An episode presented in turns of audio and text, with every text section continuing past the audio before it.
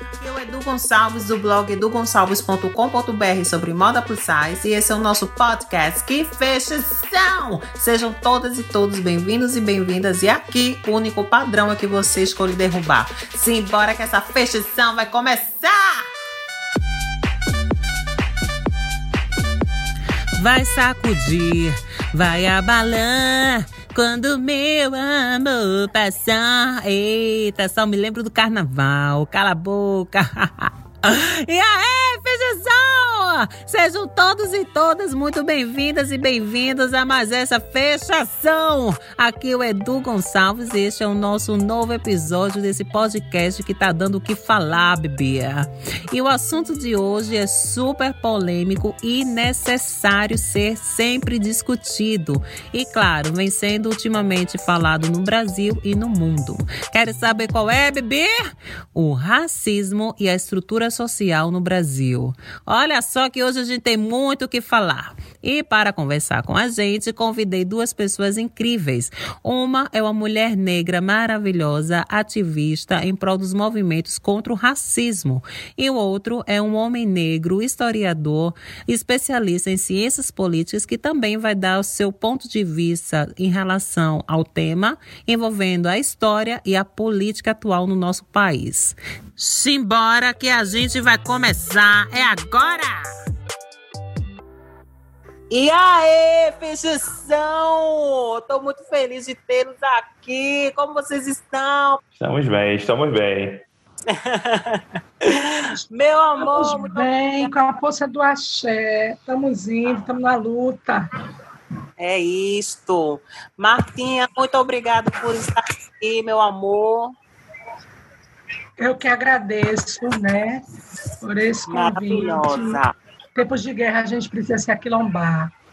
Isto, você, você, você sempre e me falou isso. Já estou me convidando e pede também para a gente, no mês de julho, mês das pretas, já está aqui novamente. Já estou me é, convidando. A gente vai fazer um debate sobre as mulheres pretas. Perfeito. Muito obrigado, professor Reginaldo. Nada, eu que agradeço, Do. Agradeço muito assim pelo convite. Né? Vamos fazer um debate aqui importantíssimo, né? um debate que realmente faça as pessoas refletirem e não caírem né, nessa margem que tanto a nossa política quanto a mídia também quer nos impor, dizendo que no Brasil não há esse racismo, né? como a gente sabe, que já existe há muito tempo e ele só se fortalece. Né? Agora é muito mais estruturante do que expositivo. Né? Então é importantíssimo a gente trazer esse debate e eu que agradeço pelo seu convite. Maravilhoso. Então, gente, vamos começar se apresentando. Martinha, por favor, se apresente, Bia. Então, primeiramente quero agradecer, né, estar aqui com duas pessoas maravilhosas, Edu Gonçalves, professor Reginaldo, né, peço licença à minha ancestralidade, bênção aos mais velhos e aos mais novos, eu sou Marta Almeida, sou EQE da tradicional Gobodum, né, estou agora também construindo a questão racial da aliança e principalmente trazendo esse debate, né, da questão ético-racial, do movimento negro, das mulheres pretas, do povo de terreiro. Né? Então, estou aqui para a gente contribuir, fazer uma troca de saberes e de, né, de conteúdo. Maravilhosa demais. Professor Reginaldo, se apresente, Bibi. Tudo bem, tudo bem, mais uma vez aqui, né? Muito obrigado a todos, agradeço aqui também, né? Tá nesse debate que vai ser tão, assim, enriquecedor, né, tão importante. Agradeço aqui a figura de Marta, agradeço a figura do meu amigo Edu. Bom, eu sou professor licenciado, né, pela Universidade de Pernambuco. Tenho também a minha especialização em ciências políticas, né. Atualmente trabalho muito com essa consoante, né, da representatividade dos negros na política brasileira e também a, uma, a forma de debater sobre as nossas estratificações, né? Que a gente sabe muito bem que a sociedade brasileira é uma sociedade altamente estratificada, mas tentam colocar para nós como se fôssemos um país altamente desenvolvido, né? quando na realidade estamos anos-luz dessa capacidade e estamos observando que é mais uma chacina cultural e representativa, né? São negros morrendo a cada dia no cenário brasileiro e todo mundo se achando aí que isso não passa de uma mera formalidade causal por parte da mídia, né? E a gente sabe muito bem que esse tipo de discurso não é válido e que a gente tem sempre que criar esse tipo de reflexão. Perfeito.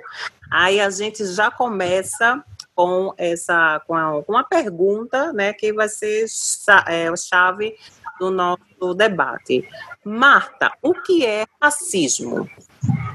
Então, primeiramente, o racismo ele é crime, né? Tornou-se crime. Agora, o nosso racismo aqui ele é velado. Ele não é um racismo, ele é um racismo sorrateiro. Eu não digo que eu não posso, eu simplesmente eu tenho maneiras, eu tenho olhares, eu nego a história, eu retiro as pessoas, né? No nosso caso, a gente coloca, a gente começa a perceber os números, quem é quem é que mora na periferia, quem é que não tem acesso às políticas públicas, quem é que não tem acesso ao hospital, à saúde, medicamento, quem é a maioria pobre desse país, né? e quem passou pelo processo escravizatório, né? A gente trata aqui mais hoje nesse, nessa perspectiva do racismo focado na questão racial negra, né? Mas recentemente a gente viu também aí, né, que o ex-ministro da Educação, né, ousou de uma como é que se diz, de um trocadilho, né, racista com a comunidade chinesa, né? Então esse racismo ele é diário, ele é o que impede e ele é estruturante, estruturador para o desenvolvimento né, de uma nação, de um povo. Como se dá a estrutura do racismo? Ela se dá pela própria estrutura do Estado, né? A gente tem um racismo aí que a gente chama de racismo estrutural e o racismo institucional.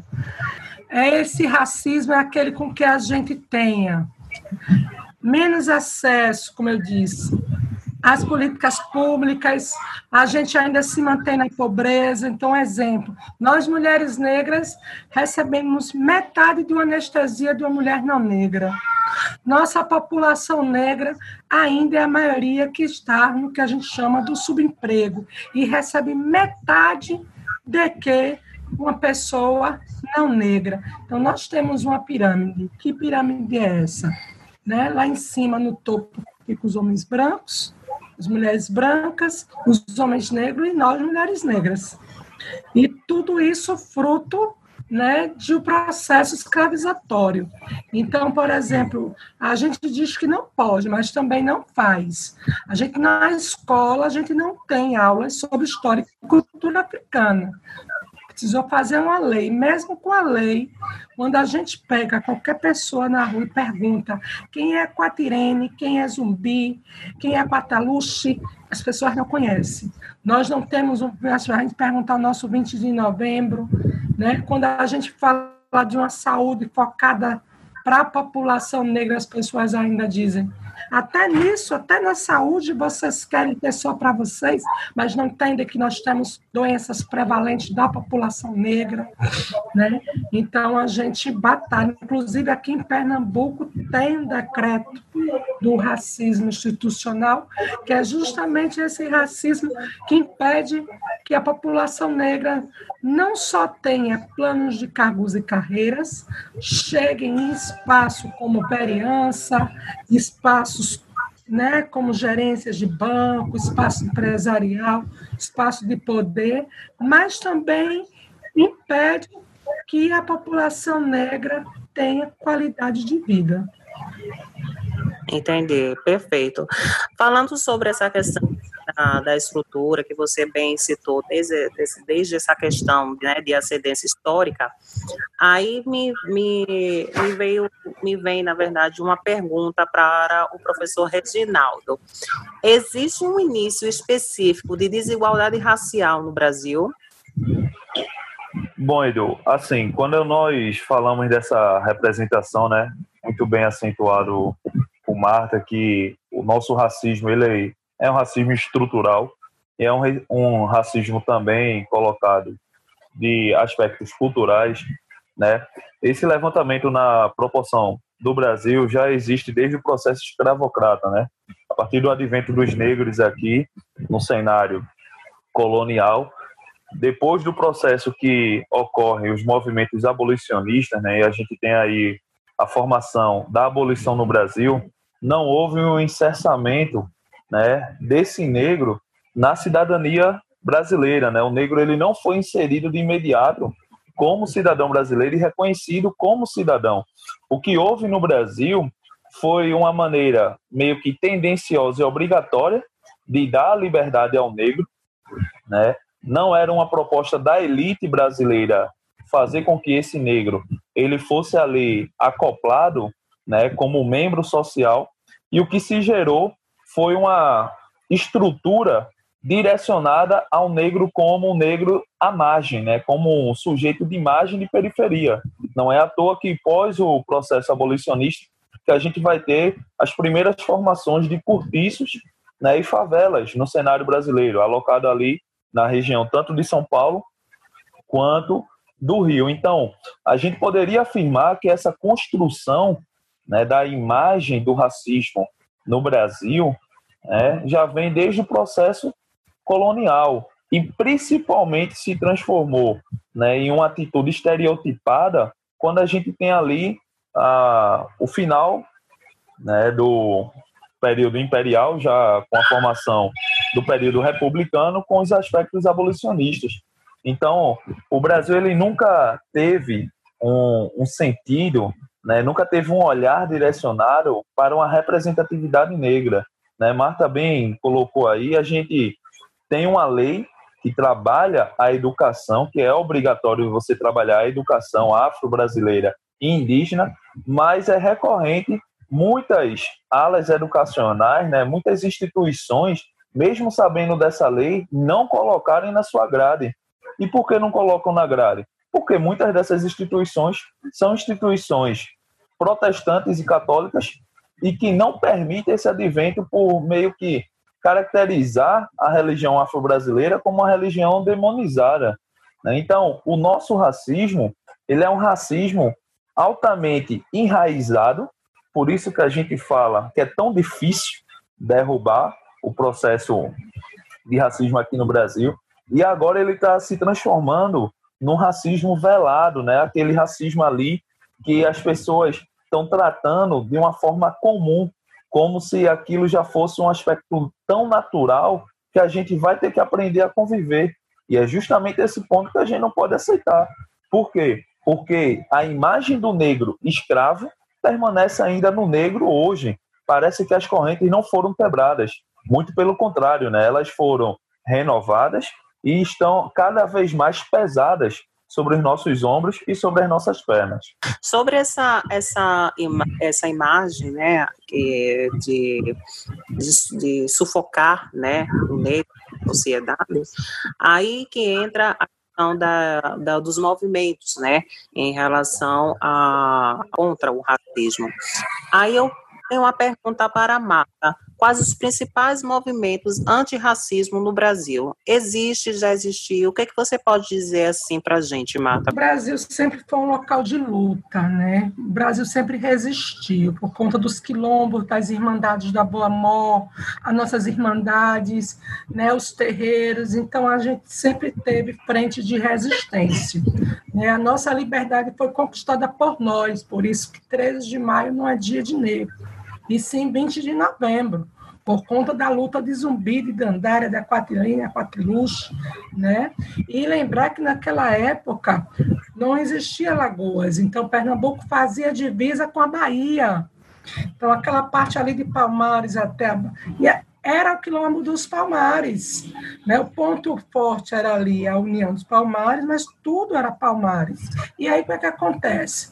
Domingo Jorge Velho, pega zumbi, né? Ele é ele é contratado para isso. O resto dos mortais de zumbi fica aqui na Praça do Carmo exposto como exemplo de zumbi dos demais, né? E aí o que é que acontece?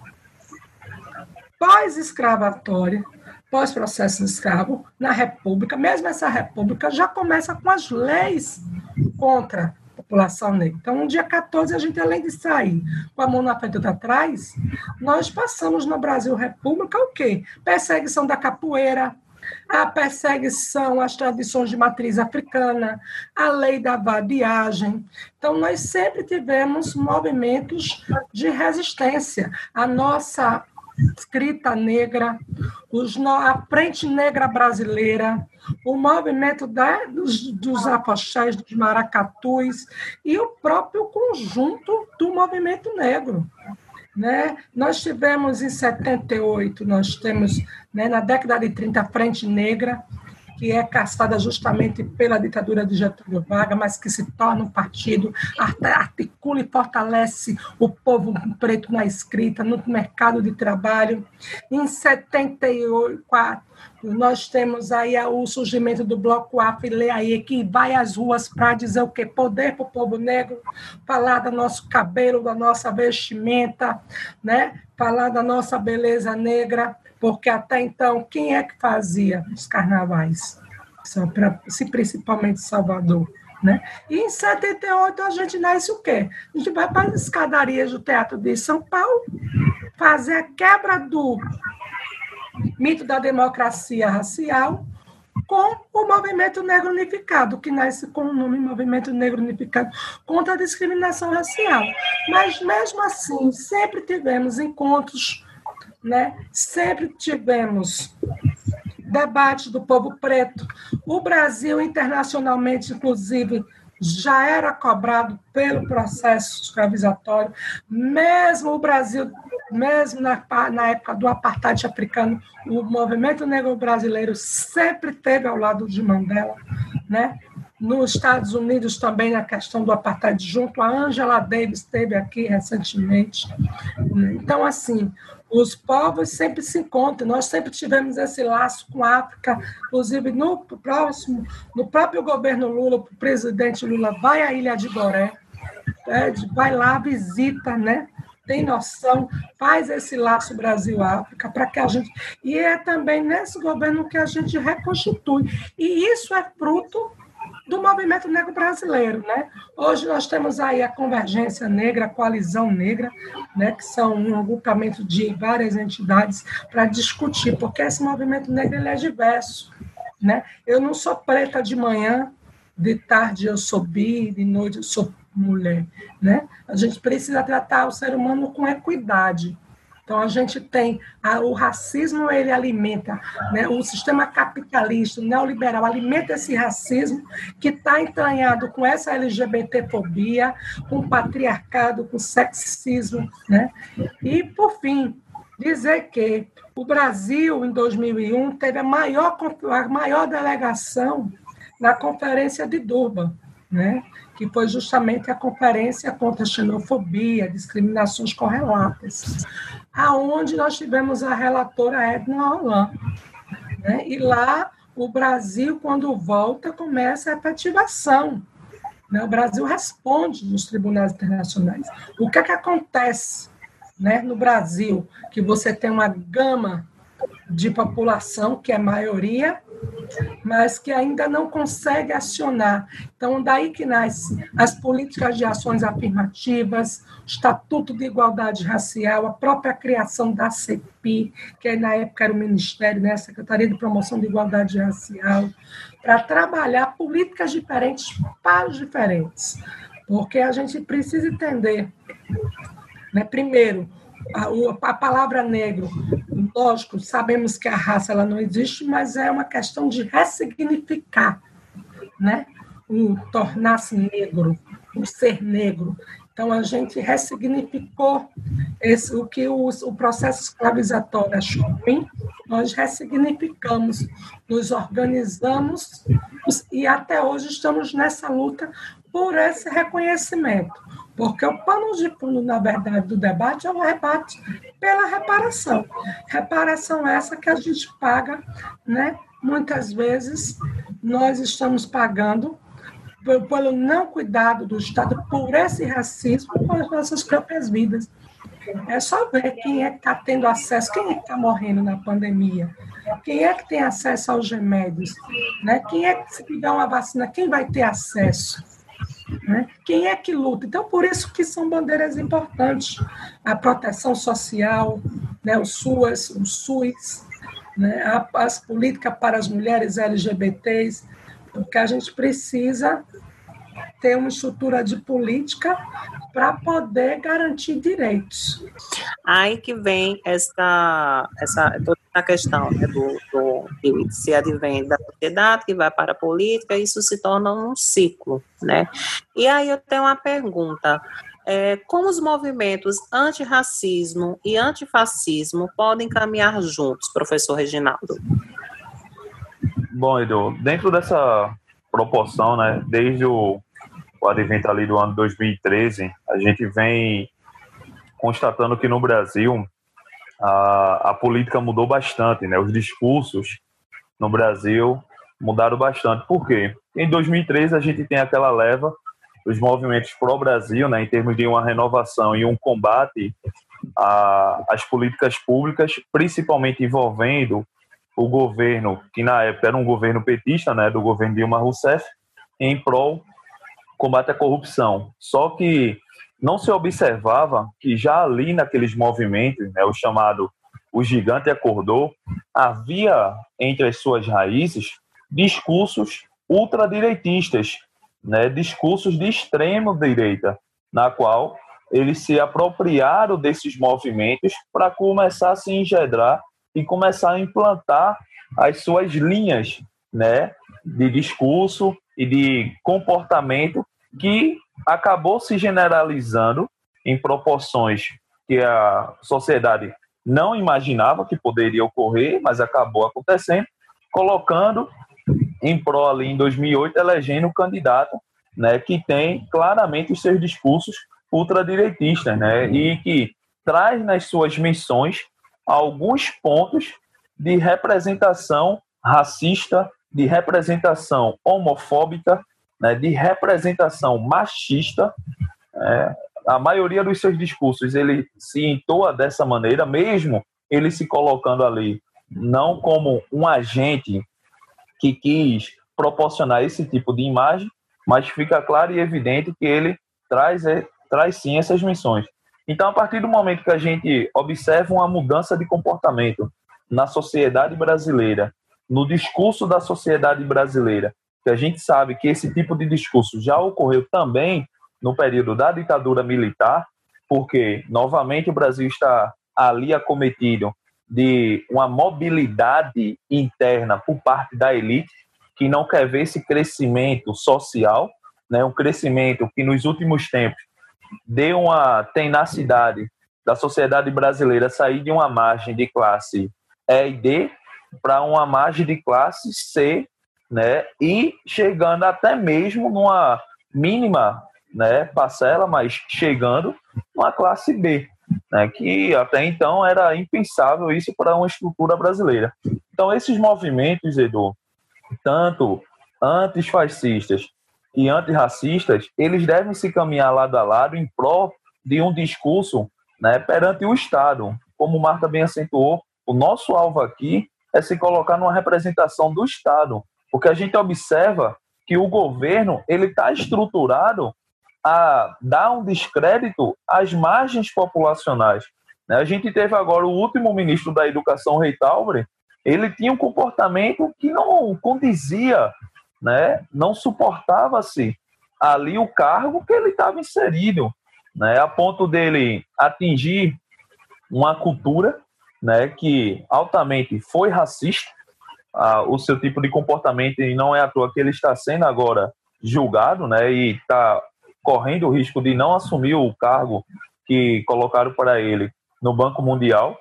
Anteriormente ao Rentaubre, já tinha se demitido o ministro da Educação porque ele fez uma apresentação equivalente né, ao governo nazista no período da Segunda Guerra Mundial, né, que é uma representação do ministro de propaganda, o Goebbels, e ficou claramente que o discurso, né, o posicionamento, a postura dele era idêntica. Então a gente tem um governo que traz alvos né, e claramente direcionamentos ultradireitistas mas a gente precisa entender que isso é um comportamento que a própria sociedade brasileira vem alimentando. Então, esses movimentos, eles têm que se unir e têm que se caminhar num debate único, num debate direcionado, e não no debate fragilizado, fragmentado, porque isso acaba transformando o movimento em algo muito mais simples de ser sucumbido, né? E também faz com que esse movimento ele não tenha o reconhecimento. Porque quando a gente fala de movimentos antirracistas e antifascistas, estamos falando de um movimento em pró de uma verdadeira democracia, né? Que queremos uma representatividade, queremos que a população brasileira seja enxergada como população brasileira. No Brasil, a gente não pode afirmar que existem brancos, negros e índios separadamente. Né? Somos um país miscigenado, somos um país que a nossa cultura vem de três identidades. Então, quando você coloca o negro hoje como uma figura é, que não tem o valor, que não tem o verdadeiro significado né, para a nossa postura nacional, a gente está fazendo com que nossos jovens também criem esse tipo de comportamento. Né? Então a gente observa dentro das periferias né, uma margem de violência e de assassinato de negros. Né? Isso fica muito evidente a forma de abordagem por parte das instituições de repreensão, né, que no caso é a polícia, né, e a polícia ela tenta amenizar, mostrando dados de policiais negros que são mortos em confrontamento ali no meio das favelas. Só que a gente não pode fazer esse quadro comparativo, Edu, colocando isso como uma desculpa, né? Colocando como se fosse uma linha de empate. Muito pelo contrário, a gente tem que entender que esses movimentos, eles são movimentos que não é de agora. Né? O movimento tanto antifascismo e antirracismo já vem ao longo da construção histórica. O problema é que no Brasil esses movimentos eles são meio que sucumbidos porque os discursos acabam sendo discursos fragilizados, muito fragmentados, né? A maioria das vezes a mídia também não dá o verdadeiro reconhecimento a esses movimentos, trata esses movimentos como verdadeiros vândalos, que não é, né? E a gente entende muito bem que a própria elite brasileira ela se estrutura, né? A gente vive no conceito de capital, então ela acaba ali organizando todo o cenário para que esses movimentos em si sejam tratados como movimentos, né, inexistentes, que no Brasil não há o porquê você combater racismo, porque no Brasil não há racismo, não há o porquê você combater é, fascismo, porque no Brasil não há regimes ultradireitistas. Aí a gente está observando o contrário. O movimento dos 300, né, que não chega nem aos 300, chega aos 30, né, mostra claramente isso. A gente tem ali figuras, né, a, a jovem que se auto-intitulou a Sarah Winter, né, que é uma representante da figura nazista, né, era um agente nazista, gente observa que o brasileiro ele está querendo adotar claramente esses discursos ultradireitistas e acaba ali atingindo o alvo minoritário. Né? A gente vê que a incidência desses grupos é quem? Negros, LGBTs e mulheres, que novamente são as bases minoritárias que mais fazem hoje no Brasil os movimentos para ter a sua representatividade reconhecida. Então eu acredito, Edu, que dentro do que a gente tem de cenário atual e dentro do processo histórico, esses movimentos antifascistas e antirracistas, eles têm que caminhar lado a lado, para que o discurso ele seja um discurso muito mais aderente, encorpado e que traga de fato um reconhecimento, né, e faça a sociedade brasileira abrir os olhos, porque enquanto a sociedade brasileira pensar que tudo isso é normal, a gente ainda vai continuar tendo esse quadro por um bom tempo. Falando sobre movimentos, né, tais movimentos sociais, aí tem uma pergunta para Marta. O que que esses movimentos sociais vêm conquistando no Brasil? Queria para parabenizar a fala do professor Reginaldo, né? Dizer que, reforçar Angela Davis, é preciso a gente não só fazer enfrentamento ao racismo, mas ser antirracista. Porque não adianta a gente discutir a questão do feminismo e a gente se esquecer das mulheres negras. A gente falar dos direitos humanos, será que direitos humanos é para todos e todas? Quem acessa, né? Quem é que tem acesso, né? Ao esporte, ao lazer, à educação, quem é que acessa isso? Isso é um ponto.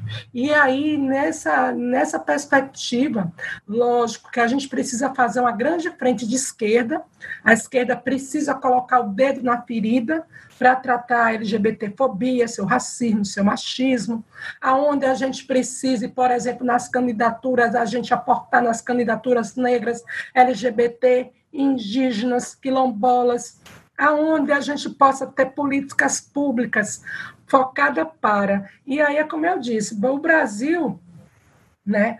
Gente, nós avançamos bastante. Nós temos uma das legislações mais avançadas que eu digo até do mundo, porque primeiro, só o racismo ser crime, então tem como é que se diz limite. Você vai fazer tua fala, mas tem limite, tem ordem né? Tem aí um pouco aí. E aí nós temos a Lei de História e Cultura Africana, o Programa de Saúde da População Negra, nós temos dentro do Ministério Público o GT Racismo, nós temos o próprio Disque 100, né? Capenga não mas está lá funcionando, tem lá o Disque 100. Nós temos a questão do quesito, o quesito raça-cor, importância, a importância das ações afirmativas, seja ela cotas raciais no concurso público ou nas universidades, mesmo né, o antigo ministro tentando tirar na última hora da pós-graduação, mas foi né, retirado porque viu que é uma celeuma difícil de mexer, o próprio fórum de gestores de para discutir os organismos de igualdade racial.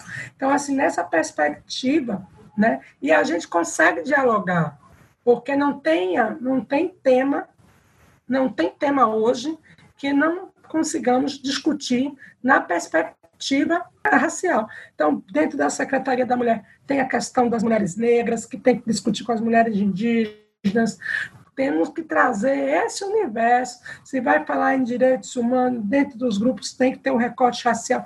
Meio ambiente não tem como não ter o recorte racial, porque como é que você vai discutir a mata, a natureza, né? a ancestralidade? Então, não tem tema hoje, transporte, saúde. Então, a gente avançou muito. E o que é que nós temos de valoroso? É o nosso próprio Estatuto de Igualdade Racial. Né? Ele dá o norte, ele norteia. Agora, Marta, falta muita coisa ainda? Falta a gente precisa, né? A gente sabe que a gente está passando pela crise do capital. E com a crise do capital aí cresce, né? O fascismo, o neoliberalismo, que sempre existiu, sempre existiu. Agora está mais latente, porque além de a gente ter uma boa mídia, a gente tem uma boa tecnologia, a gente tem agora organismos maiores de denúncia, mas os vários estados têm delegacias, né, os ministérios públicos. Hoje nós temos aí uma comunidade preta mais empoderada, né? um povo que não se cala e que luta. Agora precisamos ainda avançar nessa frente de esquerda, porque não é possível ainda a gente tratar de democracia sem tratar do racismo.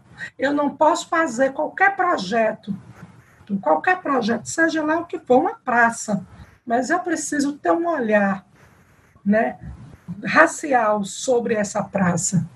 Eu preciso compreender. Então, o que, o que é que a gente diz? A primeira morte, qual é que eles fizeram? Eles fizeram bem feito, né? Primeiro tomaram conta da educação. E aí tiraram a nossa parte da nossa história. Né? E o povo sem identidade e aí o que, é que a gente tem? É a história da Chapeuzinho Vermelho, da Caixinho Dourado, é a mídia que não coloca, e quando coloca, coloca no desdém, é, é o não reconhecimento dos nossos, né? Quem é que a Benedita da Silva, a questão da Chica Xavier, a questão de uma de um Abdias Nascimento, de um Milton Gonçalves, né, de uma Lélia Gonzalez, né, de um professor Silvio Almeida. Então, tem uma gama de preto construindo, uma gama de preto que está produzindo, né, uma Lúcia do Prazeres, uma Bernadette Lopes, então uma gama de pessoas, e fora a nossa periferia. Queria saber de vocês o que, é que ia ser do carnaval, se não tivesse os afoxés, se não tivesse os atabaques, e aí da onde é que vem isso, se não é dos terreiros, né? Então, assim, nós temos hoje aí uma gama e nós estamos na luta para garantir essa gama, né? para poder garantir esse legado, esse corpo jurídico, esse marco regulatório que faz com que a gente consiga avançar no enfrentamento ao racismo, mas também na efetivação das políticas de promoção da igualdade racial fala incrível. É porque, na verdade, né, é, tudo se advém da estrutura, se advém de uma base, né? Essa base se sustenta, se sustenta por ideias que vai perpetuando, fica intrínseca, se transforma até mesmo é, por, uma, por, uma, por cultura, né? Por, é, é, sai da, da, do sujeito individual e vai para a, a base Sociedade. Social então, você está trazendo algo que é muito sério, que é a nossa sociedade. E a nossa é. sociedade, ela é calcada em valores, né? civilizatórios oriundo do processo escravizatório, do patriarcado, né, o processo ainda ruralista, o processo da, do machismo, da exclusão, né, e que não consegue. Né, a gente tem um padrão ainda heteronormativo, a gente ainda tem um padrão de beleza, a gente ainda tem um padrão de vida, um padrão de sociedade, um padrão de educação. Então, por exemplo, a gente não consegue avançar na educação popular a gente não consegue discutir outros modelos de relações, outro modelo de, de saúde, por exemplo. Por quê? Porque o capital está ali, tem que me vender remédio. E aí, quem é que nunca tomou um chá de boldo? Quem nunca tomou um banho de colônia para poder passar sua febre? Né? Quem nunca respirou uma planta de bico para tirar sua secreção? Então, são vários valores civilizatórios né, afro-indígenas que nós estamos perdendo porque precisamos ter ali o capital, que é o que o move, que é alimentado pelo racismo, né? E aí o fascismo, o neoliberalismo, né? A questão da a, a gente precisa de fato trazer bandeiras que garanta né, a livre expressão e a soberania dos povos. E isso tem a ver com a nossa sexualidade com o nosso corpo, né, com a nossa forma de se expressar, a nossa forma de falar, a nossa forma de comer, inclusive, porque é necessário dizer que a gente está no meio de São João, mas a gente só conhece um lado de um São João, um São João cristão, mas essa fogueira também nos pertence, ela é de Xangô e as pessoas não conhecem. As pessoas também não sabem que esse milho, esse manguzá também é preto, também vem do terreiro. Então é necessário que essa outra que a nossa sociedade também conheça um lado de uma história que o racismo foi cruel, nos cortou e nos retirou. E aí a gente acha, né, nos contentamos que fomos acostumados pelo capital com muito pouco. Então, tudo está em crise, mas essa crise ela já vai acontecendo há muito tempo. Vai no terreiro, vai no quilombo, vai nas comunidades rurais, que a gente vai ver como é a dura, triste realidade. Fala com as meninas trans pretas, fala com aquele menino gay que foi expulso de casa e não tem onde morar. Vamos precisar tratar da política da drogadição, né? tratar desse, de, da, dessa desmilitarização, como é esse Estado esquizofrênico, que é o mesmo que nos reconhece, mas é o mesmo que usa o braço armado, não é? O extermínio dessa juventude. Então, esse é o racismo né, que está ali entrelaçado com o capital, com a LGBTfobia, né, com o racismo religioso, com o patriarcado, com o sexismo, e que nos tira a qualidade de vida e o bem viver. Aí que entra uma pergunta para o professor Reginaldo. A segregação social difunde mais o racismo? Com toda certeza, Edu. Quando a gente fala dessa relação da segregação social, né, o, a gente vê que a sociedade brasileira ela é estruturante, ela é periférica, com a maior concentração dessa margem sendo de negros. Né, a gente entende muito bem isso. Eu concordo claramente aí com a fala de Marta, quando ela afirma aí que determinados valores né, foram aí alcançados, foram lutados para a gente poder chegar no que estamos hoje, porém ainda há muito a se fazer, né, ainda há muito a se colocar. Por quê? Porque ainda existe né, aquela imagem estruturante, estereotipada, né, da imagem branqueada, por isso mesmo concordo com as narrativas dos contos, né, quando ela fala ali da Chapeuzinho Vermelho, né, da Rapunzel, porque ainda são personagens brancas, a própria o próprio vislumbre religioso, né, a imagem do Cristo, né, uma imagem que a gente entende que não traz uma missão a representação do negro, né? Porque a gente entende que o negro ele quando foi aqui no Brasil colocado como um membro social, o negro ele sempre foi colocado como esse algo à parte. Né? A própria ação da Igreja Católica no processo da colonização foi de dar o poder de escravização do negro, né, de dar a opção do colonizador escravizar o negro e não o índio, porque considerava o negro um ser demoníaco, que não tinha alma. Né? Por isso que vem o termo negro.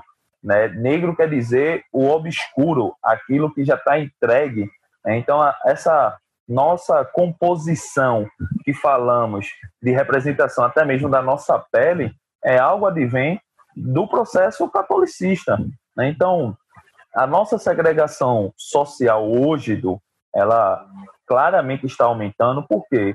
Porque entre os confins, tanto do governo brasileiro quanto da economia brasileira, a Marta também pontuou muito bem um cenário que estamos convivendo, que é esse processo neoliberal, né, discursos de ações libertárias, né, para quem não entende esse libertarismo, é a composição de você dar maior ênfase a um empresariado e a uma privatização, e você vai acabar excluindo dessa margem né, quem não tem condições de participar desse processo, que são justamente as pessoas de baixa classe, porque o alvo é você alimentar e fortalecer quem está no topo.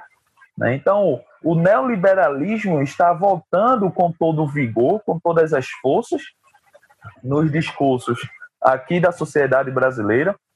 Você observa em muita propaganda, né, em muito merchan na rede do YouTube, né, como ganhar dinheiro investindo na bolsa de valores, né, colocando muito a, a imagem de cursos por parte do empresariado, né, como o empresariado ele conseguiu chegar no topo, como ele conseguiu ser um, um empreendedor. Isso são discursos neoliberalistas, são discursos de política econômica advinda da chamada escola austríaca e da escola de Chicago, né, que, diga-se de passagem, é a escola do ministro da Economia, o Paulo Guedes.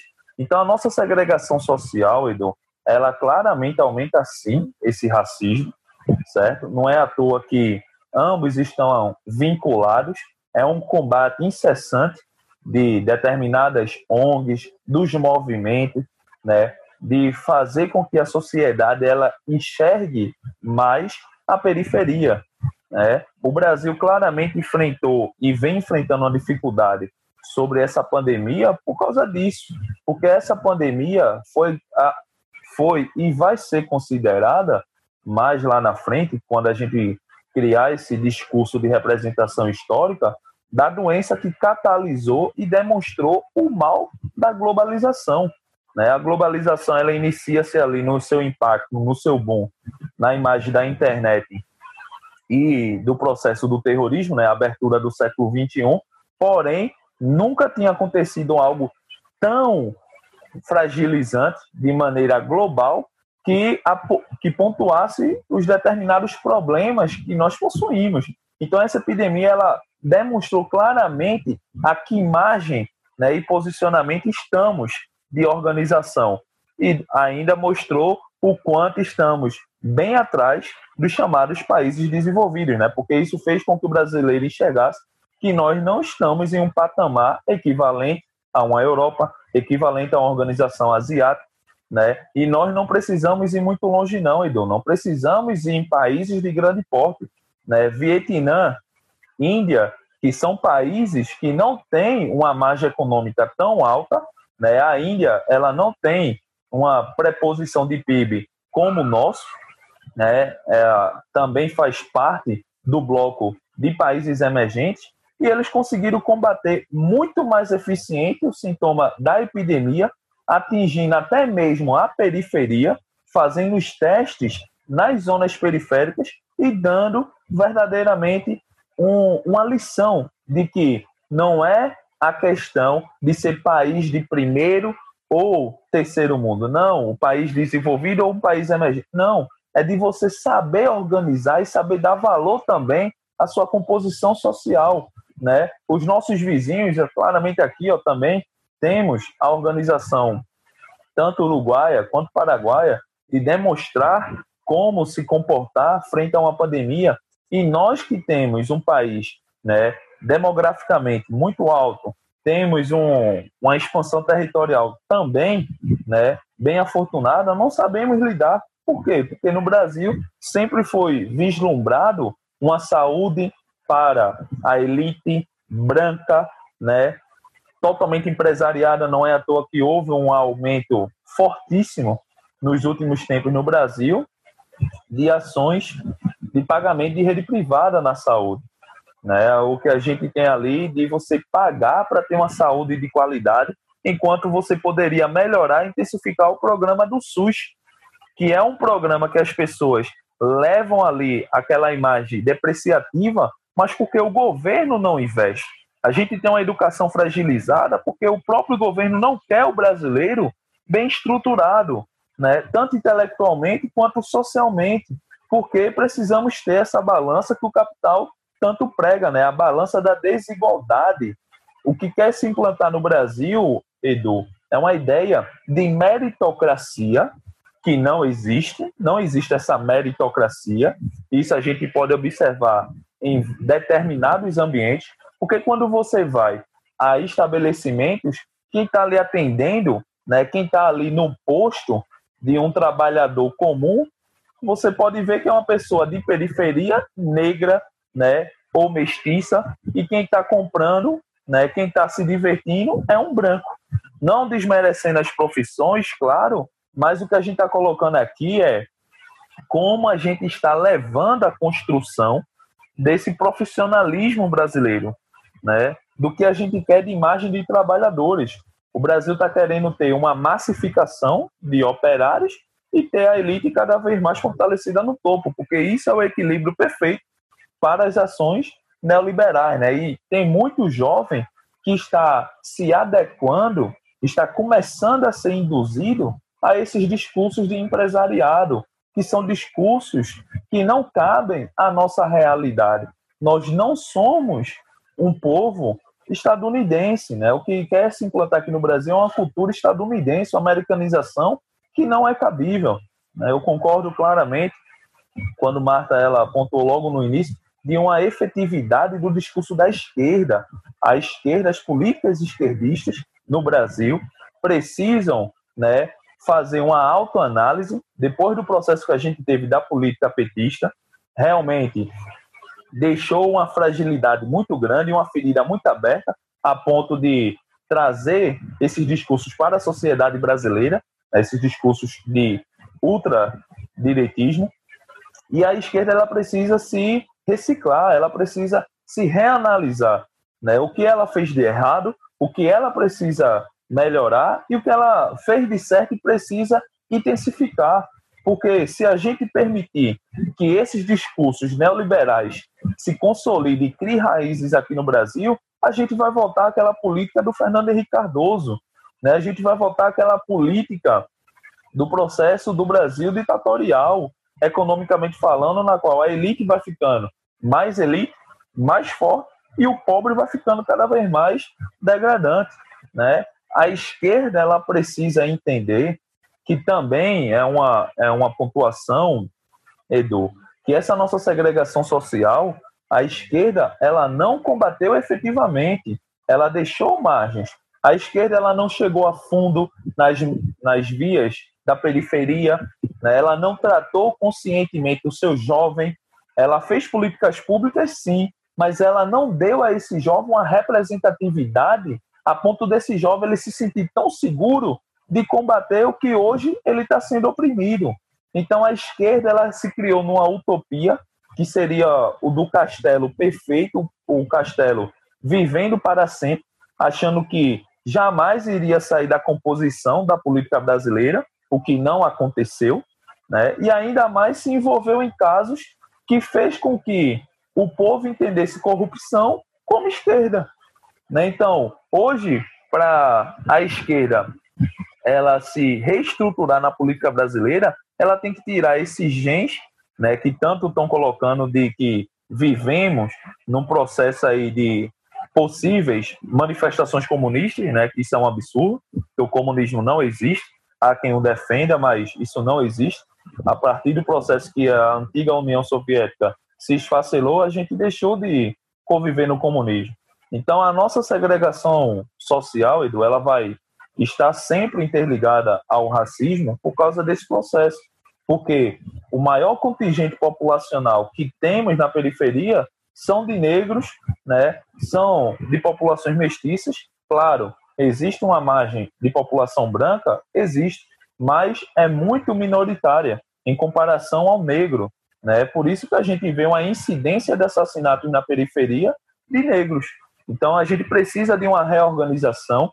Essa segregação social é uma utopia falar que ela vai acabar, porque realmente, enquanto vivemos em um cenário de capital, ela não tende a acabar. Porém, o que mais se discute é que tenha uma redução desse quadro, tem uma qualidade de vida que pelo menos dê uma sustentabilidade ao povo, né?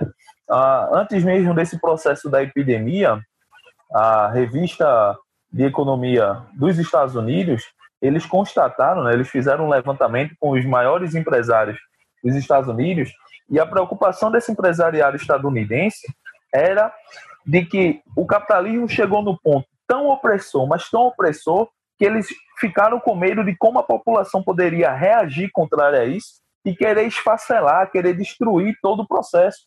Então, muitos empresários estadunidenses começaram a meio que refletir e dizer, olha, chegou no momento da gente diminuir os impactos e pelo menos trazer um pouco de qualidade de vida aos nossos cidadãos, dar uma maior representatividade a eles, porque senão vai chegar o caos e a gente não vai ter esse controle. Então veja, a gente está falando do polo central do capital, que hoje é a maior potência do mundo, que é os Estados Unidos, e criando esse processo de reflexão. E por que no Brasil a gente está fazendo o caminho contrário? Está né? Tá fazendo o processo de um neoliberalismo, quando a gente não tem uma estrutura neoliberalista, quando a gente não pode implantar na cabeça dos nossos jovens que há esse discurso meritocrático. Porque não há meritocracia. A pandemia ela mostra claramente a desproporção que é entre o rico branco e o negro pobre. Isso é, fica claro e evidente na sociedade brasileira. Né? O ministro da Educação até então, eh, ele bateu o martelo até o limite que o Enem ia ser mantido, quando era um absurdo. Por quê? Como é que eu vou colocar jovens numa equiparidade de avaliação quando eu sei que tem jovens que têm uma disposição de material e de qualidade de aulas remotas muito melhor do que outros jovens que dependem de escola pública. E aí vamos fazer um exame nacional e achar que através desse exame nacional todo mundo está competindo da mesma maneira, que isso é uma meritocracia. Não é. Porque se fosse meritocracia, a gente não precisaria estar ainda colocando cotas, né? Porque o sistema de cotas ainda precisa também ter uma análise, né? O que é o sistema de cotas? Sistema de cotas, por exemplo, em relação à questão de raças, é preponderante é uma discussão também que o governo ele acredita que há esse racismo no Brasil, né? quando na realidade já deveria ser revisto para um sistema social, para uma condição social. Porque quando eu analiso o sistema de cotas para uma condição social, eu estou também inserindo a questão do negro.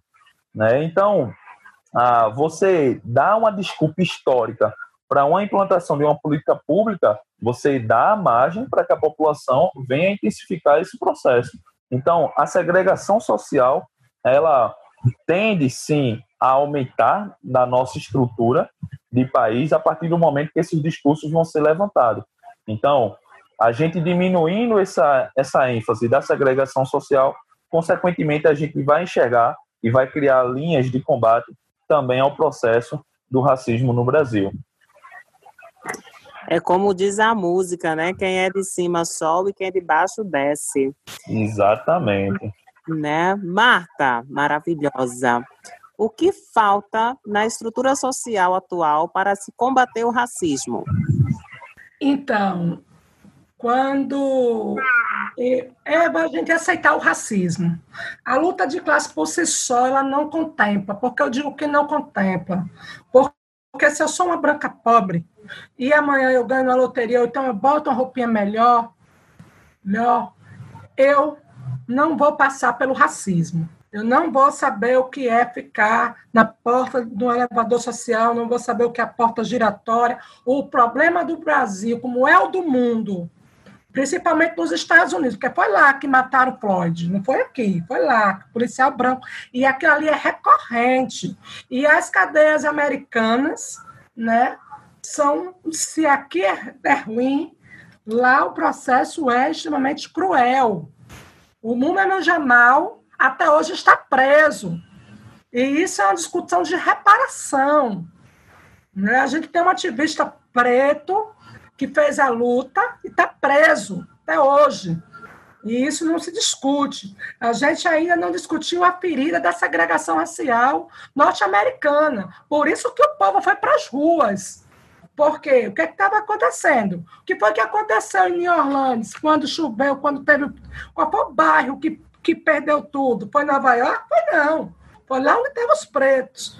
Então a gente precisa ter o racismo como estruturante, estruturador. Né? No governo Lula, nós começamos a ter alguma coisa. A esquerda começou. Né? A gente só não está pior porque a gente teve alguma coisa. Por exemplo, se a gente tivesse mantido as proteções sociais, a pandemia só não está por conta do processo do próprio SUS, né? a articulação e fortalecimento do SUS, os programas específicos para a população. Hoje você tem Programa População em Situação de Rua, Saúde da Mulher, Saúde do Homem, Saúde População Integral LGBT, você tem para todos os gostos. E que o sistema quer tirar. Por quê? Porque a gente tá, eles querem fazer o especialista. Eles querem levar a gente a toque de caixa. E é assim que eles nos matam. Por que digo isso? Vou trazer meu exemplo. Né? Se a gente entrar lá no site da Sociedade Cardiológica, né? Sociedade dos Cardiológicos, nós vamos ver que não é conversa de preto, não. Né? Eles mesmo hoje fazem debate. Determinados remédios, principalmente que terminam com OL, não servem para a população preta. Não serve porque a gente está inventando racismo, não. Não serve porque nós temos diferenças, nós temos uma saúde prevalente da população preta. A população preta ela tem alto índice de hipertensão e de diabetes. Né? Então, porque quando a gente trata das políticas afirmativas, porque eu preciso equiparar, preciso equiparar, não é só a questão financeira, mas é a questão do reconhecimento histórico, é o reconhecimento, por exemplo, não está na minha testa quando eu estou na rua. A Marta Almeida, pedagoga, que eu não disse, mas eu tenho formação, sou pedagoga, com pós em psicopedagogia, mas isso não está. E isso, professor Milton Santos, nosso grande já avisava: na rua somos mais um preto. Na rua somos mais um preto. E o Estado ele precisa avançar na perspectiva do alinhamento das políticas, por exemplo, a reforma agrária, a taxação das grandes fortunas, a titularização em posse de terra dos quilombos. Quem é que conhece? Quem já foi aqui no quilombo? Quem conhece a realidade dos quilombos? A questão do saneamento básico. E isso não é só você tratar da pobreza e da periferia, mas é a gente perceber que lá, pelo processo escravizatório, pelo processo do racismo estrutural, que cada vez mais afasta a população preta dos grandes centros da cidade. Cada vez mais a gente está com serviço público de má qualidade, né? seja o ônibus lotado, mesmo com a pandemia. Qual é a briga? Os ônibus continuam lotados. E quem é que está, mesmo na pandemia, na rua? Quem é que são os enfermeiros, os técnicos? Quem é que é o motorista? Quem é o gari? É a população preta é a população preta. Então, eu digo que a gente se entende preto por duas questões. Uma é o amor, é esse momento aqui, da troca, de experiência, de saberes, né, de identidade. A outra fica de meia-noite no meio de uma rua, passa na frente do Banco do Brasil, vai para dentro de uma grande loja, vai para dentro de determinados restaurantes, determinados hotéis, que aí não se preocupe, que os racistas de plantão vão te dizer que você é preto. E eu digo isso porque é só olhar os casos de racismo dos grandes artistas e que têm dinheiro, mas que sofreram racismo. E que, qual é o abismo social que o Amaju da vida tem? Nenhum. Trabalha na Globo, tem dinheiro. Agora, o que eu digo é: precisamos fazer um enfrentamento ao capital, porque quem comanda esse país são cinco, seis famílias, que dá o norte na comunicação, que dá o norte no sistema bancário, que dá o norte, inclusive, no nosso processo de educação, no padrão, né? o fundamentalismo, que diz qual é a religião que não é, que demoniza, inclusive, a religião da tradição de matriz africana. Né? Então, nós temos um grupo aí de, iluminados, de seres, né? que diz, que dita moda, que dita beleza, que dita padrões, que dita, inclusive, que escreve nos dicionários que tudo que é preto é ruim. Agora, tem um grupo aqui também que faz esse enfrentamento e diz e reafirma: nosso problema é o racismo estrutural.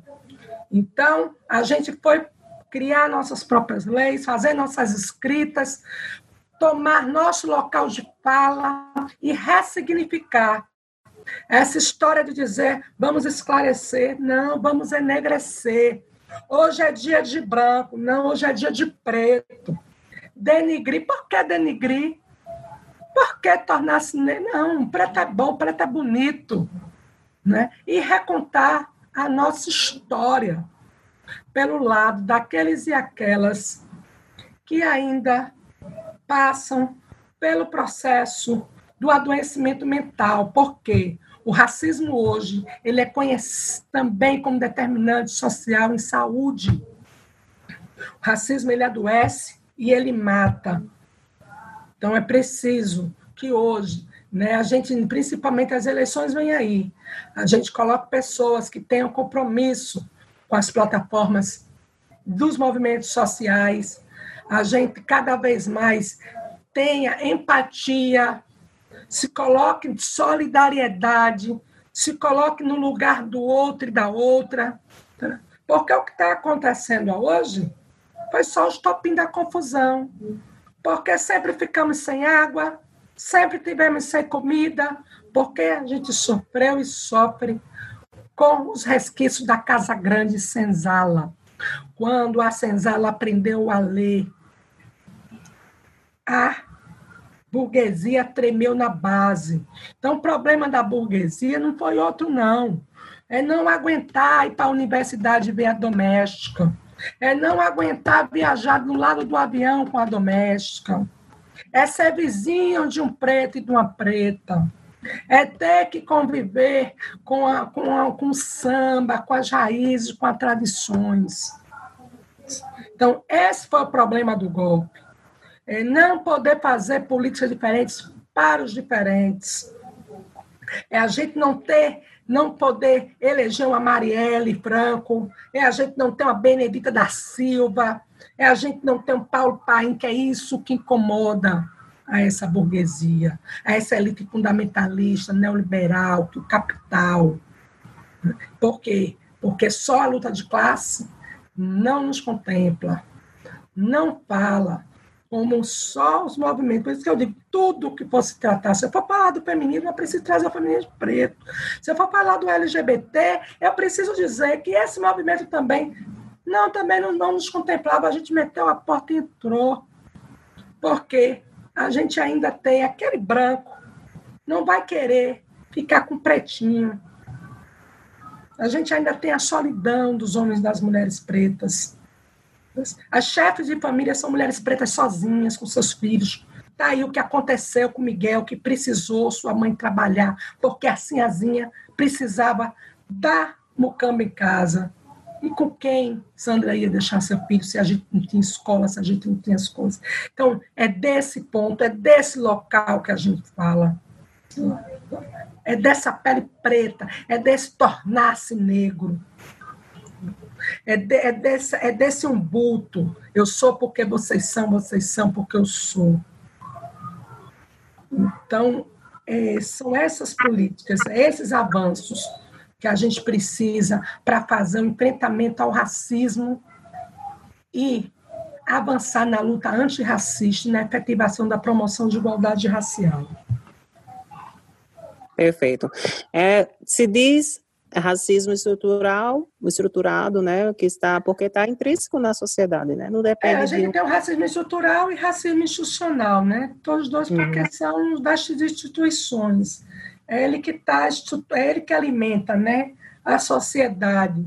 Ele é que diz, inclusive, qual é o nosso lugar, né? Por exemplo, quando a gente fala o elevador de serviço, ele é que vai dizer quem é que vai no elevador da frente, o quarto de empregada, né? Ele é que vai dizer onde é que eu vou morar, onde é que eu vou ficar. A gente ter noção, se a gente for aqui elaborar, falar, eu mesmo já passei, fiquei lá, sentei, fui convidada para palestra, fiquei lá esperando, e nada de ninguém me chamar, né? E aí eu cheguei para o organizador e disse, meu filho, cadê? Vai começar? Não, a gente está esperando a doutora Marta Almeida. Disse, meu amor, sou eu. Eu cheguei aqui, eita, era a senhora, meu Deus, aí veio a desculpa, mas eu fiquei lá sentadinho, ninguém veio perguntar quem eu era. Ninguém se dirigiu a mim. E eu conto aqui a vocês vários casos, inclusive com pessoas de renome, homens, né, com vários professores, com vários doutores, que ficaram. E as pessoas não se preocuparam. Por quê? Porque eu não cheguei de salto alto, cheguei com meu turbante, cheguei com minhas roupas, com a minha melhor roupa, né? que é a roupa do meu orixá, que é meu turbante, minha coroa, minha guia. Mas isso, infelizmente, não tem valor. E isso a gente precisa ressignificar, né? As pessoas precisavam de quê? Precisavam de uma mulher loura, alta, de salto, de roupa, os cabelos voaçantes. E isso acontece com boa parte, inclusive, dos próprios gestores da política de igualdade, que ficam lá, né? E ficam lá. E por quê? Porque nossos padrões ainda são os brancos, a nossa arquitetura ainda é eurocêntrica, a nossa educação ainda é bancária, né? A nossa forma de se comunicar, a gente precisa tirar o coração de pedra e colocar o coração que pulsa. Né? Se abraçar, se amar, olhar olho no olho, se ouvir, se escutar, né? ter paciência, né? ter mais tolerância. E é isso que está acontecendo no nosso povo. Perfeito. Já pegando um gancho com a sua fala, Marta, aí vem uma pergunta para o professor Reginaldo. Na história, homens e mulheres, negros e negras, tinham que se submeter ao mimetismo para a sobrevivência na sociedade?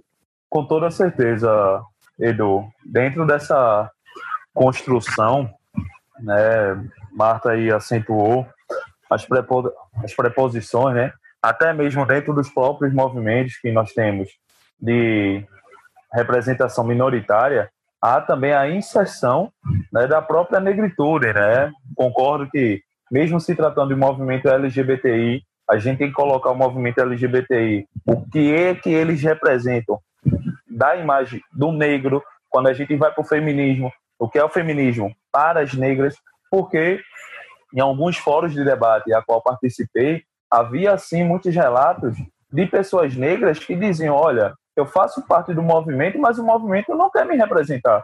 E por que o movimento não quer me representar? Por causa da minha pele, né? por causa da minha cor. Então, como é que uma, um grupo de minorias que quer ter uma representação na sociedade, que já é meio que escanteado pela sociedade, já sofre o impacto do racismo na sociedade, o preconceito social na sociedade, acaba também me colocando por preconceito. Né? Dentro do próprio já há o mal. Então, se eu não combato esse mal dentro da própria célula, que já quer ter uma grande representação, a sociedade ela vai dizer: se dentro desse movimento, se com vocês já há o preconceito, por que eu tenho que acatar? Né? É a pergunta que a sociedade já se faz. Então, realmente, é, a, eu concordo que esses estereótipos, esse, esses dialetos, né, colocando a imagem do negro como algo pejorativo, já se deveria se extrair há muito tempo, concordo, mas não é um dia clarear, um dia de enegrecer, ou seja, a negritude, né? Porque tudo que é negro é colocado como algo negativo, né? Isso foi uma proporção que a sociedade adotou e que se transformou em na nossa natureza cultural. Então, sim, Edu, muitas vezes né, os nossos agentes, tanto do gênero masculino quanto feminino, teve que se predispor a uma submissão. Né? Ainda existe hoje a colocação de espaços na qual há um espaço para o branco e há um espaço para o negro. Né? As pessoas podem não querer enxergar, mas isso é claramente visível. Né? Concordo quando a gente vai a uma exemplificação em estabelecimentos, aconteceu também comigo, né, no próprio ambiente de um shopping center aqui do centro do Recife, do segurança ficar o tempo todo me perseguindo, me guiando, só porque a minha esposa, que é branca, né, loira, ele achou muitas vezes que eu estava ali, né, porque a gente estava não de mãos dadas, estava um ao lado do outro, e o segurança achando que eu poderia estar tá fazendo alguma agressão ou alguma opressão à minha própria esposa. Então, e a gente observa que ainda há é, uma inserção de imagens e valores que precisam ser rompidos, né, que precisam sim ter uma perspectiva dentro da própria funcionalidade acadêmica. Né? Quantas e quantas vezes eu também já passei por um processo de descrença dentro da academia. A academia também, que é o ponto de intelectualidade, a gente entende que tem muitos intelectuais que não aceitam a imagem hoje que a universidade se transformou numa universidade verdadeiramente pública. Porque se o tema é universidade pública, eu não posso querer relativizar para uma elite. Né? Hoje a Universidade Federal de Pernambuco, a Universidade Rural, elas são estruturantes e tem muitos professores da Universidade Federal que adotou determinados discursos da política atual por não querer ter o contingente de estudantes de uma margem mais periférica que estão convivendo. Né? Eles se sentem incomodados pelo aumento de fluxo de coletivos, porque hoje na federal a gente enxerga que tem mais coletivos do que carros, e isso incomoda.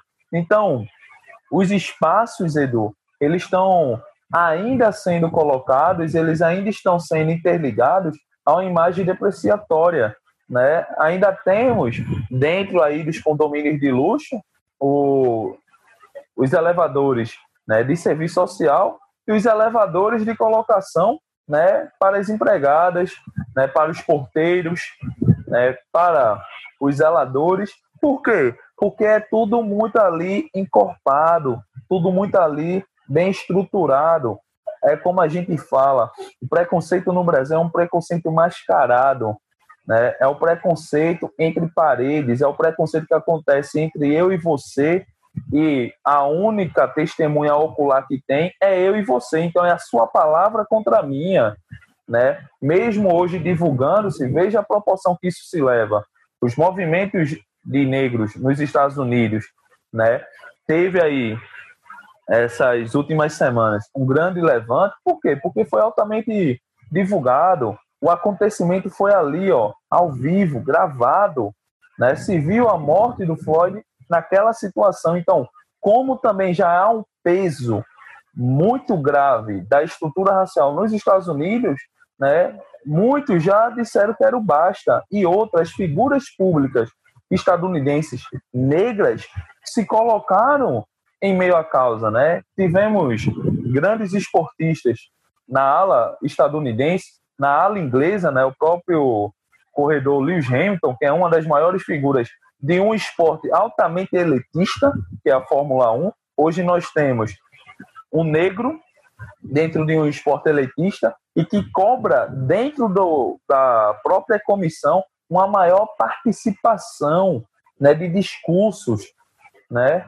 E isso gerou uma repercussão tão grande que vários estabelecimentos nos Estados Unidos começaram a retirar símbolos que meio glorificavam ainda a imagem dos branqueamentos. Né? A gente teve imagens de antigos colonizadores e torturadores sendo retirados de bustos em praças públicas dos Estados Unidos e, e instituições.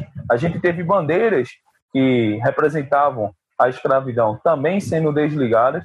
Então a gente entende que esses espaços e essas imagens elas precisam ser combatidas constantemente, né? O negro ele precisa ter essa reafirmação, ele não pode se omitir. Concordo quando Marta diz que a gente tem que dar valor ao que nós temos, né? De negritude, porque está faltando isso de nós, Edu. A compensação de negritude está faltando também de nós um reconhecimento de que chegamos para incomodar, mas não é incomodar só por pirraça, é incomodar porque não admitimos mais esse cenário de Casa Branca sem sala. Né? Não admitimos essa imagem freiriana de que foi tudo lindo e maravilhoso, porque não foi. Aí eu discordo de Freire quando eu analiso Casa Grande e Senzala e vou para Florestan Fernandes. Porque quando o Florestan ele diz que o negro nunca foi inserido de maneira coerente e de maneira social né, nas composições da cidadania brasileira, ele está mais do que certo. Né? Porque a, a gente observa que, geograficamente, o Brasil é uma estrutura racista. É, a gente não está falando aqui, repetindo, batendo na mesma tecla, porque está querendo aparecer, porque está querendo é, falar novamente abobrinhas raciais. Não, a gente está falando porque isso acontece.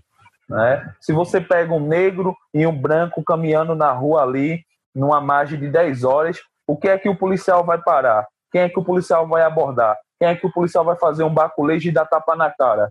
É no negro, não é no branco. Né? Quando a gente observa também essa própria relação, né? Tem muitos jovens brancos de periferia que dizem, ah, mas por que ainda essa ênfase de combate ao racismo e eu não vou sofrer? Aí eu concordo realmente com Marta. Um branco da periferia, se ele se arrumar e for às ruas, ele não vai ser da mesma forma tratado como o negro. O negro pode ter a mesma roupa, mas as consequências serão totalmente diferentes. E isso a gente observa nos espaços ainda de convivência da própria sociedade na qual estamos inseridos. Então, é histórico, Edu, esses estabelecimentos, essas proporções né, na qual o negro ele ainda é um ser encarnado a uma submissão, né? Infelizmente, o negro escravocrata parece que se transformou numa alma que a gente precisa tirar, né? A gente precisa queimar logo esse mal, porque senão a nossa sociedade ela vai acabar sendo uma sociedade altamente estruturante a esse perfil e, vão, e vai acabar se transformando nesse comodismo. É um comodismo que não podemos aceitar. Isso é um debate que não pode ser apenas hoje, tem que ser constante. Né? Quando a elite ela se sente incomodada, isso mostra que a gente está sendo efetivo e a gente precisa continuar com essa efetividade. É incomodar, sim, é incomodar porque a gente quer ser representado, a gente quer ser ouvido, Nunca houve no cenário brasileiro um presidente negro. Né? Quando é que a gente vai inserir realmente um representante de cor negra que valorize os nossos genes? Os Estados Unidos conseguiu levantar. Né? E hoje ainda é considerado um dos melhores e maiores presidentes da história dos Estados Unidos, um negro. Né? Então precisamos colocar aqui no Brasil também essa missão que o negro ele precisa se transformar num símbolo de reconhecimento, de valoroso, né? e não negro apenas dimensão escravocrata, né? Aquele negro que você só vai se lembrar do processo que veio da África para fazer aqui os trabalhos nas canas de açúcar, né? E no processo cafeicultor, não. A gente precisa de um símbolo, a gente precisa de reconhecimento. Os artistas brasileiros, né, precisam ser também enxergados através da sua negritude. A gente não pode estar o tempo todo criando branqueamento como a mídia quer. Então, é, nesse suporte que a gente precisa meio que sair de uma imagem que a história tanto carrega e criar hoje um cenário de renovação. Né? Os Estados Unidos fez esse suporte. Os Estados Unidos pediu-se como renovação. E hoje eles observam quanto aquela renovação, através do Barack Obama, foi tão efetiva, né, a ponto dos próprios se arrependerem com a imagem do, do Donald Trump. Né? Então a gente observa que no Brasil precisa ainda disso, porque o Brasil, mesmo sendo um país miscigenado, nunca se elegeu um presidente negro. Se elegeu um nordestino, né, se elegeu uma pessoa de fala nordestina, que é o Lula, mas mesmo assim, em termos de representação negra, a gente ainda não teve. E cabe a nós, brasileiros, né, que, quer, que queremos ter essa conduta de negritude, também colocar no alto posto do executivo um representante, para que a população também passe a enxergar o negro como representante, como organizador e como um gerenciador, para que as pessoas digam realmente o negro ele tem que ter a sua representatividade. A gente não pode achar o negro como qualquer, porque nós não somos um qualquer, né? É, eu concordo quando as datações históricas, né? Não é a datação de maio que nos representa, é a datação ali, a da nossa negritude, da nossa consciência negra. Ali sim, ali nos representa. É, ali nos faz como ser preponderante, né? Então, quando há todos os espaços culturais tem um pedaço da nossa negritude. Então, por que querer ainda implantar um branqueamento no Brasil que não existe? Porque o Brasil não tem essa postura branqueada. Né? O Brasil ele é miscigenado, ele tem que se reconhecer como negro, como parte de uma negritude. Perfeito. Martinha maravilhosa. Como acabar com o racismo? Então, para se acabar com o racismo, para atenuar, é justamente nesse caminho. Primeiro a luta, depois o enfrentamento, a denúncia, não é? as ações afirmativas, o debate da reparação, as políticas de promoção de igualdade racial.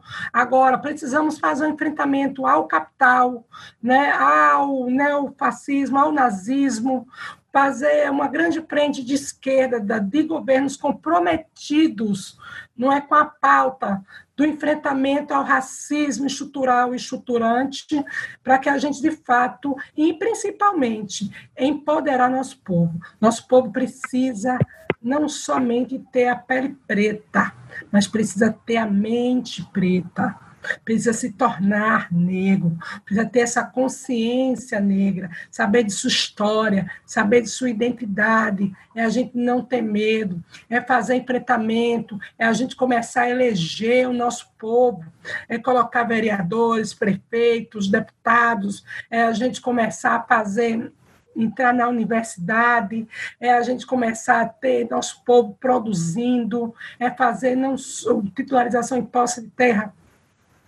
para as comunidades quilombolas, é debater a agroecologia, economia solidária, é dar condições, é fazer com que nosso povo seja dono e protagonista de sua própria história. Agora, o principal é a denúncia.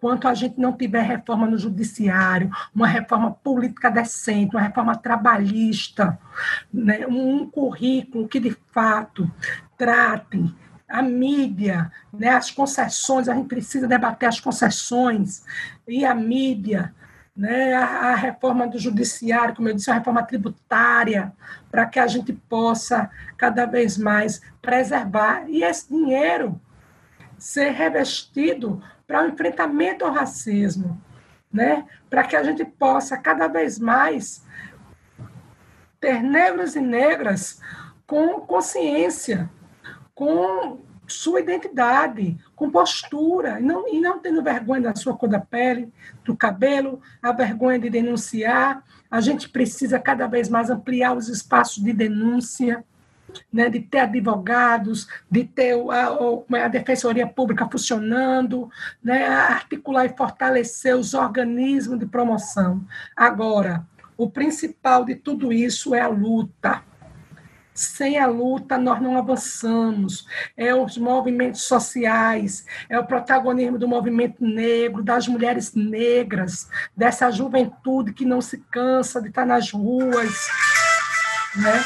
Então, é muito nesse sentido que eu trago essa fala, é muito nesse sentido que eu trago esse processo, né? E essa contribuição para vocês, para que a gente juntos nessa frente, né, não só do movimento negro, mas uma frente também antirracista, uma frente de esquerda que dê condições da gente ter programas estruturantes, estruturador para poder fazer esse enfrentamento né, ao patriarcal, ao sistema LGBTfóbico, né, à LGBTfobia, ao machismo, né, a todo esse maranhado que faz com que nós não consigamos fazer e tratar o desenvolvimento, e sim somente a linha do atraso. Perfeito. Muito obrigado, meus amores. Foi massa a nossa entrevista. Valeu de coração mesmo por, por, por esse tempo aí nosso, quer de vocês. Muito obrigado, viu? Eu que agradeço, né, professor Reginaldo, aí essa troca, Edu Gonçalves, né, esse momento de troca de saberes, de experiência, esse, esse momento que a gente precisa se aquilombar, né, e aí eu queria dizer a vocês o seguinte: ninguém ouviu um de dor no canto do Brasil. Um lamento triste sempre ecoou, desde que o índio guerreiro saiu do cativeiro e de lá gritou. Negro ecoou, o canto de revolta pelos ares, no quilombo dos palmares, onde se refugiou. E de vento e paz e paz e guerra, todo o povo dessa terra, quando pode cantar, cantar de dor. Oh, oh, noite e dia, és o vencedor, mas que agonia o canto do trabalhador, este canto que devia ser um canto de alegria, sou apenas como um soluçador. Oh, oh, oh. Então é, é isso. É aí, perfeito. Um beijo. Lindo, lindo demais. Muito axé, né? Muito até. Só agradecer. Muito obrigado, Martinha. Tchau, professor Reginaldo. Edu, agradeço muito também aí né, essa participação, essa troca de saberes, como foi bem colocado aqui. É, foi muito enriquecedor. Agradeço aí a professora Marta, né, agradeço a sua colaboração, né, os seus discursos de movimentos também foi muito enriquecedor para mim, né, como uma abordagem também, por estar tá conhecendo ainda mais sobre esse processo da nossa negritude. Ao meu amigo Edu, por toda a confiabilidade né, ao trabalho, né, para a gente ter aqui essa participação, esse debate que faz-se sempre importante. Né? Espero ter outras oportunidades também para a gente estar aqui trocando sempre essas ideias. E agradeço mais uma vez por estar aqui né? e que a gente saiba da importância do que é esse debate, dessa representatividade negra, né? porque o negro ele tem que ser reconhecido, reconhecido não apenas no livro de história como simples ambiente de senzala, mas reconhecido como símbolo, como algo construtor, como algo que torna o nosso país o que ele verdadeiramente é. Porque se nós somos o país, para muitos lá fora ainda, infelizmente, né, do samba e do futebol, mas essas estruturas só veio por causa do negro. Então a gente precisa dar enriquecimento e reconhecimento verdadeiramente que a gente tem de frutos. A nossa pele, né, se o negro ele é o que é, a gente precisa reconhecer e dar valor ao nosso sujeito, né? E saber também reconhecer o porquê é tão importante ser negro aqui no Brasil. Tá bom, Edu? Então, agradeço aí a pauta e a fala e esperamos ter outras oportunidades a posterior. Eu Perfeito. Agradeço. Um abraço a vocês, gente. Tchau, tchau. Tchau, tchau, gente. E aí, bebê? Eu te disse que o assunto de hoje iria dar o que falar. Tu gostou? Eu amei esses convidados incríveis e o assunto super importante de ser discutido sempre na nossa sociedade. É ou não é? Muito obrigado pela companhia de vocês e não esquece de cuidar de você, bebê. Usem sempre máscara e sempre mantenha as mãos higienizadas. Cuidando de você você, também está cuidando das pessoas ao redor. Se liga! Não esquece de dar uma olhadinha no nosso blog edugonçalves.com.br e dar uma passadinha lá no meu Instagram. Eu sou Edu Gonçalves e no Twitter I am Edu Gonçalves. Simbora que semana que vem tem mais, bebê! Cheiro, fechação! Te amo, poxa, tá no meu coração, bebê!